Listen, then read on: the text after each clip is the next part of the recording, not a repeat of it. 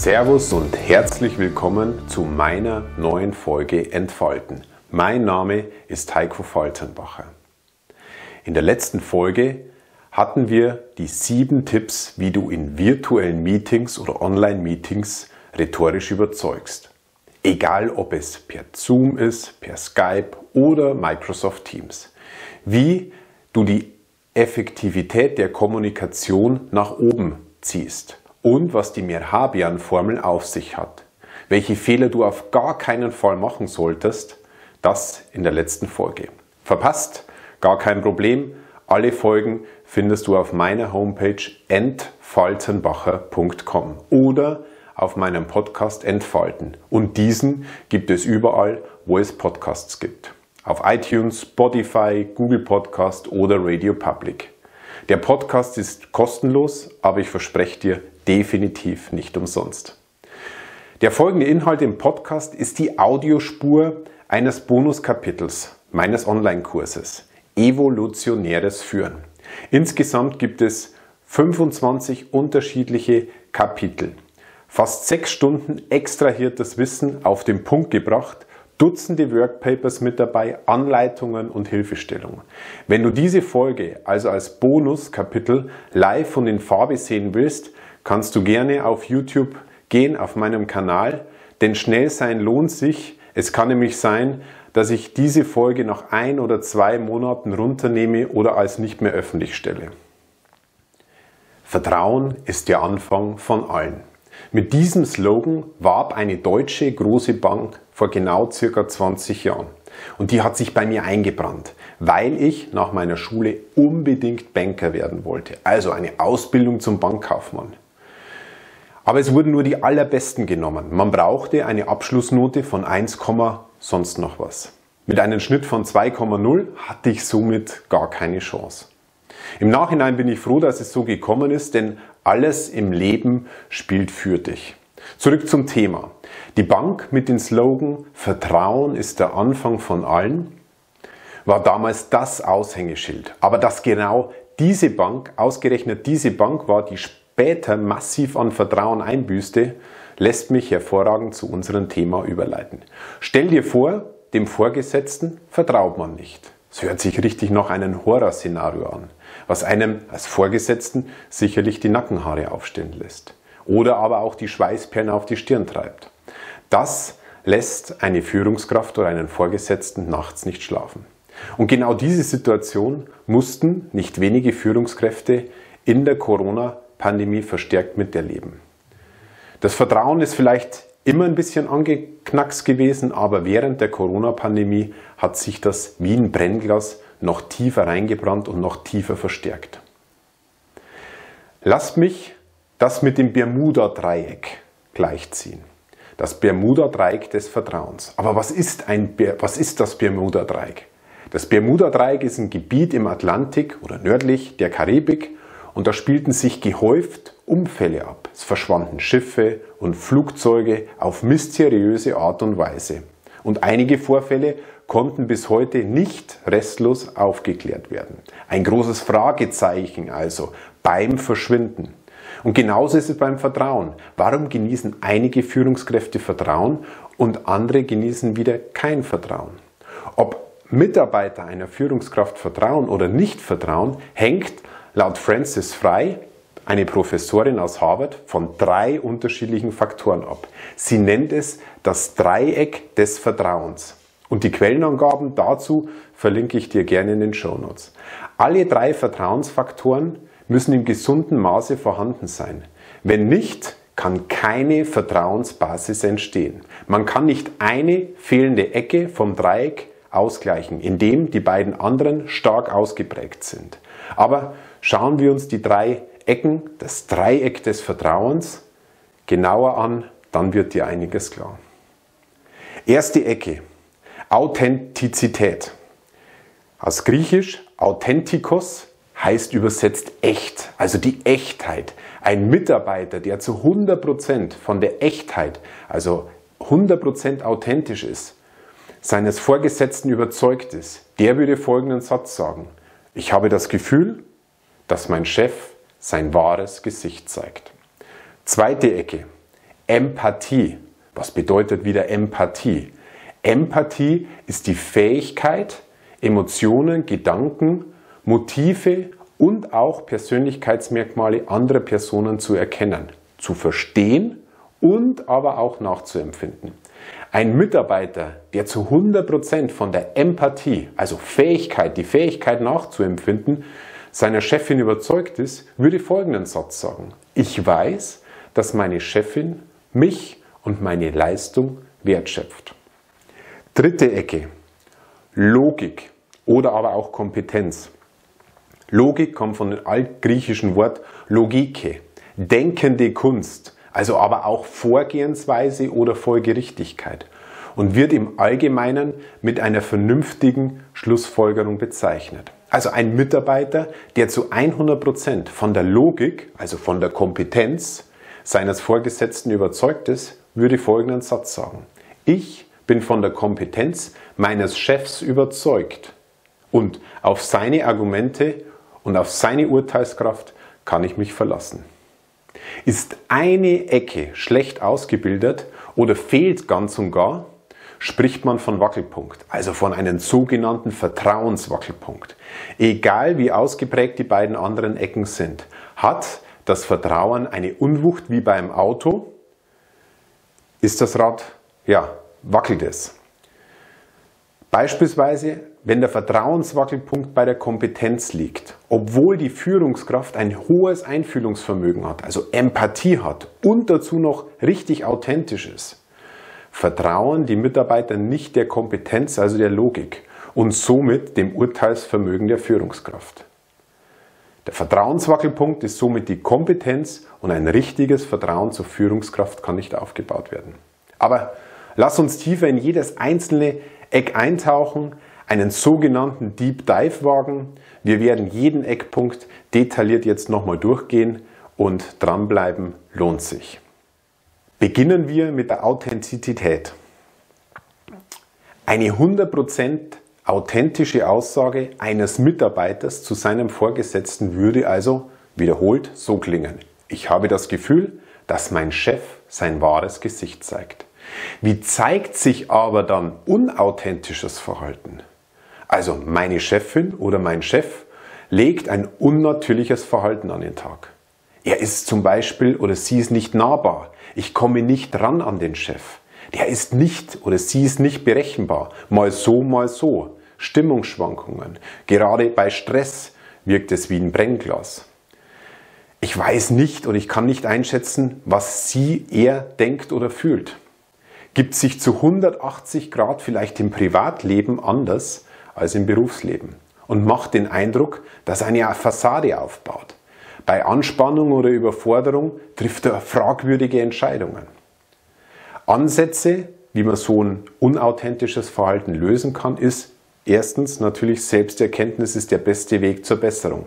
Also frage dich zur Selbstreflexion, was habe ich davon, zwei Leben zu führen? Pro und Kontras. Zweite Frage, was bringt es mir nicht, mein wahres Gesicht zu zeigen? Pro und Contra. Was habe ich davon, unnahbar zu sein? Ja, Pro und Contra. Vor langer Zeit hatte ich einen neuen Chefkollegen bekommen und als Chef seiner Abteilung empuppte er sich selbst als Lord Voldemort himself. Führung durch Druck, Zuckerbrot und Peitsche. Wobei Zuckerbrot selten vorkam. Im Privaten hingegen war ein absoluter Pantoffelheld. kegelte im örtlichen Verein, hatte in der Öffentlichkeit neben seiner Frau rein gar nichts zu melden. Und das sprach sich natürlich bei seinen Mitarbeitern rum. Früher oder später hatte er somit logisch massives Vertrauensproblem. Wenn man ehrlich gegenüber sich selbst ist, wird man feststellen, um den Schein zu wahren, bringt es einen überhaupt nichts. Es ist höchstens ein kurzfristiger Gewinn und wiegt die langfristigen Vertrauensverluste definitiv bei weitem nicht auf. Vertrauenseck Empathie. Wiederholen wir nochmal. Eine Führungskraft, die zu 100% empathisch ist, würde folgenden Satz sagen. Ich weiß, dass meine Chefin mich und meine Leistungen wertschätzt. Mich also als Person, als Persönlichkeit, kommen wir vielleicht wieder zu dem Typenmodell der vier Persönlichkeiten, rot, grün, blau oder gelber Typ und mit allen Stärken und Schwächen. und meine Leistung als Feedback, als Rückmeldung. Fehlende Empathie zeigt sich oft bei Perfektionisten, die analytisch und intrinsisch geprägt sind. Also zum Beispiel Persönlichkeiten, die blauer Natur sind. Die tun sich oft schwer mit emotionaler und echter Wertschätzung, sind ungeduldig und haben eine eigene hohe Messlatte und scheren diese über einen Kamm. Schauen bei Besprechungen oftmals aufs Handy oder auf den Laptop, bearbeiten E-Mails nebenher unter dem Motto, hey, das ist alles unter mein Niveau, meine eigenen Interessen gehen vor, ich habe was Besseres zu tun. Und Ansätze und Lösungen, um empathischer zu werden, ist die Bewusstheit der vier Persönlichkeitstypen. Einfühlungsübungen, wie könnte sich mein Gegenüber dementsprechend fühlen? Richtiges Feedbacken, zum Beispiel die Zalog-Methode aus meinem Online-Kurs. Bei Meeting, Besprechungen, Handy und Laptop ist tabu. Aktiv zu 100% teilnehmen, auch dem Team helfen, unterstützen, Beiträge, Vorschläge einbringen, auch wenn es nicht mein Gebiet ist, unterstützen. Das dritte Vertrauenseck über eine Führungskraft, wo Mitarbeiter zu 100% von der Kompetenz oder Logik überzeugt sind, würde wie folgt sprechen. Ich bin von der Kompetenz meines Chefs überzeugt. Und auf seine Argumente und auf seine Urteilskraft kann ich mich zu 100% verlassen. Und die fehlende Kompetenz zeigt sich folgendermaßen. Ja, das Urteilsvermögen des Chefs wird von den Mitarbeitern angezweifelt. Die Mitarbeiter glauben nicht, dass die Ideen der Chefin sich umsetzen lassen. Die Mitarbeiter spüren die fehlende Kompetenz und die kann einerseits mal fachlich sein, von der Materie oder vom Fachgebiet, persönlich über die Führung oder funktionell von der Hierarchie oder vom Standing. Und wenn ich Selbstzweifel als Führungskraft habe, wer sich selbst also nicht vertraut, warum sollten es dann andere tun oder warum sollten es dann seine äh, Mitarbeiter tun? Wie im Innen, so im Außen. Ansätze und Kompetenz oder Ansätze, die Kompetenz Schritt für Schritt zu erhöhen. Mehr Zahlen, Daten, Fakten. Gerade vielleicht gelbe oder rote Persönlichkeiten neigen davon, eher schnell über Sachen drüber zu gehen. Einwände vorab vorbereiten und vorwegnehmen, wie beim Verkaufsgespräch. Ich muss mich erstmal auf sicheres Terrain bewegen. Nicht sicheres Terrain kann ich immer noch vielleicht Mitarbeiter um Expertise äh, bitten. Es fällt vielen Führungskräften schwer und denken sie, es untergräbt die Kompetenz, aber im Gegenteil ist der Fall. Es untergräbt nicht die Kompetenz, sondern es stärkt dich. Tipp von mir, wie die vier Schritte funktionieren, um Vertrauen wieder aufzubauen, auch bekannt unter die vier Stufen des Lernens. Die erste Stufe ist erstmal die unbewusste Inkompetenz. Zum Beispiel, ich spreche als Vortragender zu schnell, weiß es aber nicht, dass es so ist. Übersetzt auf das Vertrauen heißt das, es ist mir nicht bewusst, dass ich überhaupt ein Vertrauensproblem habe. Also beim Dreieck ein Vertrauensproblem habe, könnte aber sein und könnte vielleicht das ein oder andere in der Vergangenheit erklären. Zweite Stufe, bewusste Inkompetenz. Ich weiß, dass ich zu schnell spreche aber ich habe noch nichts verändert daran. Jetzt ist die Frage, akzeptiere ich das? Ja, es ist so oder nein, kann gar nicht sein. Also Selbsterkenntnis ist in dem Stadium der erste Weg der Besserung. Übersetzt heißt das auf das Vertrauen, könnte ich ein Vertrauensproblem haben? Wie finde ich das heraus? Über eine Selbst- oder Fremdbewertung. Vorsichtig, immer so objektiv wie möglich die Fragestellungen äh, geben oder das abfragen. Aber da kommen wir gleich dazu. Und die dritte Stufe, bewusste Inkompetenz. Ich weiß, dass ich zu schnell rede, habe aber einen bewussten Maßnahmenplan, das zu ändern und das kontinuierlich zu verbessern. Und auf das Vertrauen übersetzt heißt das, den Vertrauenswackelpunkt muss ich identifizieren und geeignete Maßnahmen einleiten. Schritt für Schritt und aber auch dann immer im Nachgang überprüfen, hat es was gebracht, hat es sich verbessert. Und die letzte Stufe, da wollen wir dann alle hin, Stufe 4, letzte Stufe, die unbewusste Kompetenz. Zum Beispiel habe ich mein schneller Sprechen eliminiert und es ist ein Automatismus geworden. Aber ich brauche mich nicht daran erinnern, damit ich das umsetze. Es ist Routine, es ist Gewohnheit, ohne damit ich daran denken muss. Und wie bekomme ich so objektiv wie möglich heraus, ob ich einen Vertrauenswackelpunkt habe? Ja, der erste Schritt. Selbsterkenntnis ist der erste Weg zur Besserung. Also, frag dich selbst ehrlich, könnte ich irgendwo in den Ecken ein Vertrauensproblem haben? Könnten meine Mitarbeiterinnen oder Mitarbeiter von mir denken, dass ich nicht authentisch bin, dass ich nicht kompetent genug bin oder dass ich nur eigene Interessen vertrete. Ohne Selbsterkenntnis geht bekanntlich gar nichts. Zweite Maßnahme wäre dann, zweiter Schritt, Selbst- oder Fremdbewertung. Bitte aber so objektiv wie möglich.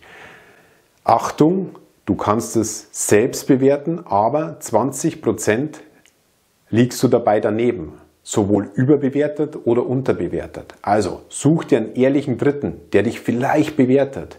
Eine Person deines Vertrauens, der dich gut kennt, der dich in deinem Umfeld gut kennt und der dich gut einschätzen kann. Mitarbeiter ist super, super schwierig, dass die dich bewerten, weil die in einer gewissen Form auch abhängig sind. Also, von der Skala von 1 bis 10 und die richtige Fragestellung ausgedrückt, da kannst du dann dementsprechend die Bewertung machen. Und das heißt, die Fragestellung wird folgendermaßen sein, zum Beispiel bei der Authentizität.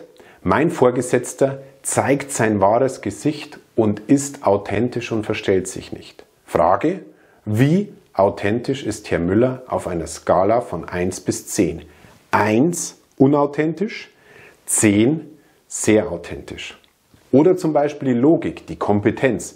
Ich bin von der Kompetenz meiner Chefin überzeugt. Auf Argumente und Urteilskraft kann ich mich verlassen. Wie kompetent ist Frau Meier auf einer Skala von 1 bis 10?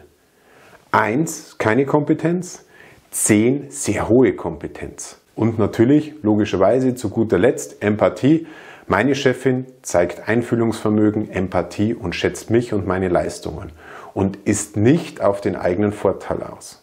Wie empathisch ist Frau Huber auf einer Skala 1 bis 10? 1 nicht empathisch, 10 sehr empathisch. Vorsicht, es macht aber absolut keinen Sinn, jetzt krampfhaft zu suchen, nur wenn du jetzt feststellst, ja, äh, es könnte oder könnte auch nicht ein Vertrauensthema sein.